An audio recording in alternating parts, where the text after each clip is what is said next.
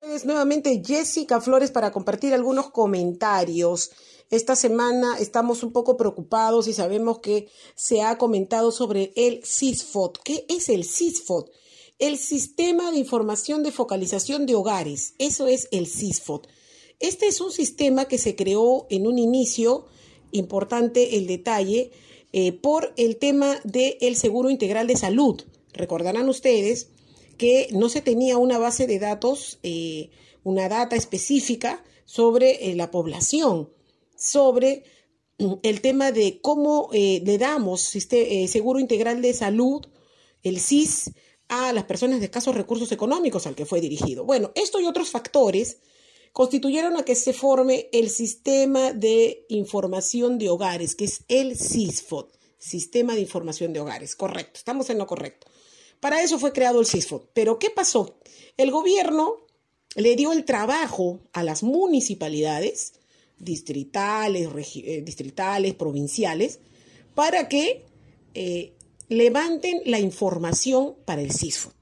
Por lo tanto, se contrató personal, se, implementó incluso oficinas, hay oficinas implementadas en todas las municipalidades específicamente para el CISFOD se contrató personal para que haga el trabajo de campo, para que recorra los sectores, las ciudades, para que recorra eh, los lugares alejados y entreviste y encueste a las personas de escasos recursos económicos para que después, a través del sismo, se les pueda hacer dar el seguro integral de salud.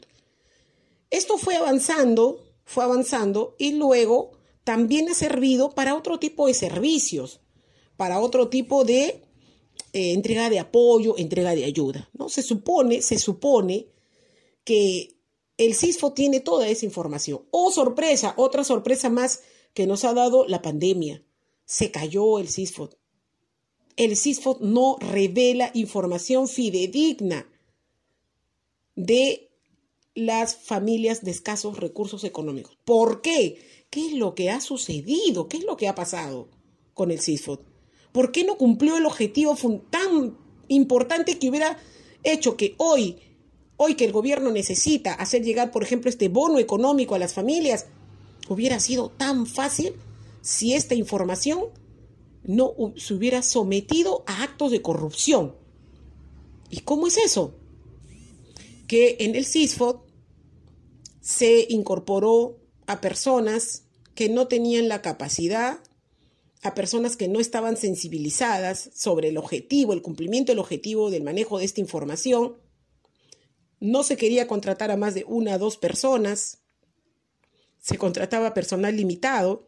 Tanta ha sido la limitación, que creemos que ha sido una limitación de pensamiento más que una limitación presupuestal, porque la autoridad ha debido ver y ha debido poner más interés en que este sistema de focalización de, hogares, esta información, esta data, sea 100% de credibilidad y que constantemente debió haber sido actualizada.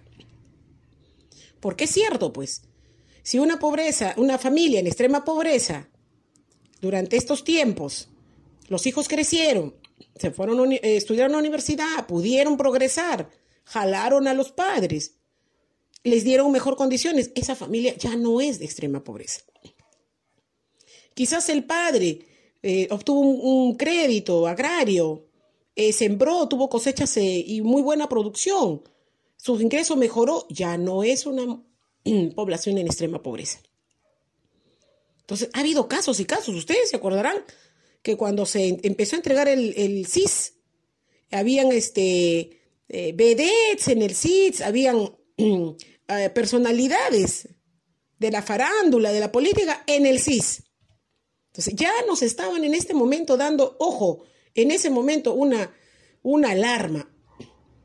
¿Qué es lo que estaba pasando con el sistema de focalización de hogares que no ha servido para que ahora, en este, en este momento que más se necesita, se pueda llegar a los más pobres? Tanto así que la ministra de la Mujer ha tenido que, apoyarse en, en las estadísticas del INEI, ha tenido que apoyarse en la RENIEC, ha tenido que apoyarse en otro tipo de, de información para poder llegar ahora, llegar a los más pobres. E incluso cómo se va a hacer entrega de este dinero a estas personas. Porque por lo menos por el sistema de focalización de hogares las hubiéramos podido ubicar, las hubiéramos podido asesorar, decirles a dónde podían eh, ir, a qué, a qué banco más cercano está en esta familia. Si se hubiera podido por lo menos crear una red de contactos con estas familias, porque todas, la mayoría de familias tienen celulares, no estamos hablando que tengan celulares de última generación, están comunicados de alguna u otra manera a través de sus autoridades locales, por lo tanto, no hay forma de que esta cadena se haya quebrado de esta manera. Lo que ha pasado es que ha habido actos de corrupción, fondos que se han destinado al CISFOT que hasta han sido eh, minguneados, por decirlo de alguna manera, no se les ha dado la importancia. Y en otros casos ha habido exceso de personal, exceso de implementos y todo lo que ha generado ahora que este sistema, esta data no funcione. En un momento tan crítico donde esta población tanto necesita de este bono. La pandemia ha sacado de todos los humanos lo mejor y lo peor. En algunos casos lo mejor, en otros casos lo peor. Y no sabemos, quisiéramos más bien que en estos momentos las autoridades tomen conciencia de lo que se ha venido haciendo. Las que ya no están, ¿cómo lo hicieron? Porque esto es producto de las gestiones anteriores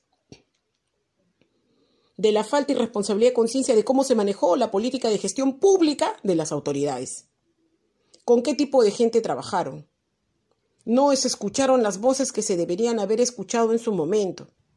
El gasto insulso que se hizo en cosas, los gastos desmedidos, los actos de corrupción que ha habido en las instituciones, no habiéndose apoyado y tomado en serio temas como este, que con buena intención, con una buena perspectiva se quiso hacer y no funcionó. Ahora, lo único que queda es seguir. Lo único que queda, no podemos parar. El CISFOS no, no tiene la data necesaria, no está la información de actualidad y tenemos que seguir. Pero las personas que están afuera, las personas más pobres, ¿cómo siguen? cómo, se están, cómo están haciendo para comer en este momento y cómo el gobierno les hace llegar sin, poner, sin, exponer a grupos de personas para que lleguen hasta ellos. ¿Cómo hacemos? Las autoridades tienen que ponerse no solamente las pilas, sino también los pantalones, porque la mayoría son varones, y esto no es cuestión de género, bien puestos para asumir lo que tienen que asumir. Bien puestos. Lamentablemente no hay hasta el momento una autoridad en Tacna que ponga la cara, el pecho, las piernas, las orejas, lo que sea, para poder asumir como tiene que asumir. Estamos huérfanos. Estamos huérfanos de actitud de, de empoderamiento frente a esta pandemia. No escuchamos las voces que nos alienten, que nos digan, sigamos, tagneños, vamos, por favor, seamos solidarios en torno a este tema. No escuchamos esas voces, no hay voces. ¿Dónde están esas voces que necesitamos para que nos para que apoyen en esta circunstancia y poder decir ¿Sabe qué, señor alcalde? Este, esta es la relación de personas de extrema pobreza que tengo en mi comunidad. Ninguna de esas personas está en el CISFOT. Por favor, ¿qué debo hacer para poder, para que este bono llegue a estas familias? Porque están desesperadas, no tienen qué comer. ¿Dónde está la gente? Hay que hacer un llamado y hacer un trabajo de hormiga para que pueda llegar este bono a las familias que más lo necesitan. No hay otra manera, no hay otra forma ni lo va a haber tampoco. Porque además estas personas van a tener que ir a los bancos van a tener que ir a los bancos a cobrar este dinero, exponiéndose al contagio. Muchas personas en las zonas andinas son adultas mayores, 70 años, 80 años. Algunos no hablan el español, quechua, algunos hablan aymara. Esperamos y por supuesto deseamos todo lo mejor al gobierno, duramente a veces criticado por algunas, por algunas personas, independientemente de las críticas que deben ser siempre constructivas.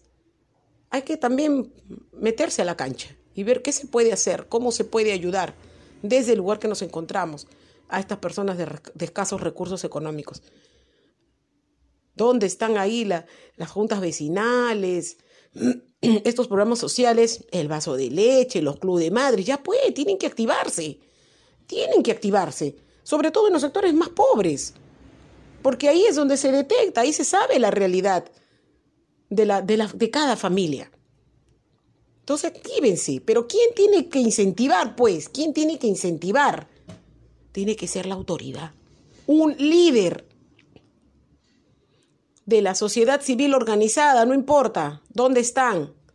¿Dónde están? Los que están en el presupuesto participativo, los veo ahí metidos, los que quieren ser alcaldes, los que ya están haciendo campaña para las elecciones, para ser alcaldes, desde ahora, ¿dónde están? Pues ya pues, ahora Ahora es el momento, los queremos ver. Ahora es el momento ideal para verles la cara. ¿Quieren hacer algo? Ya. ¿Quieren figurar? Ya. Está bien, pues ya. Este es el momento.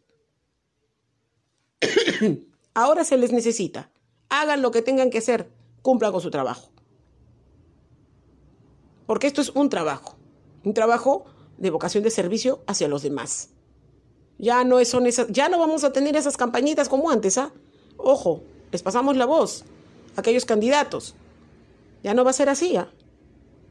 Ahora el pueblo se ha vuelto más exigente en su apreciación, porque ya nos ha dolido pues lo que ha pasado. Ya sabemos que, ya sabemos, ¿no es cierto? ¿Qué tipo de autoridades necesitamos?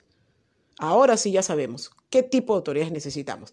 Bien, a través de nuestras plataformas informativas estamos conectados, nos escuchamos, nos oímos y como siempre estamos pendientes de todas las novedades. Regresamos pronto. Gracias, estamos en contacto.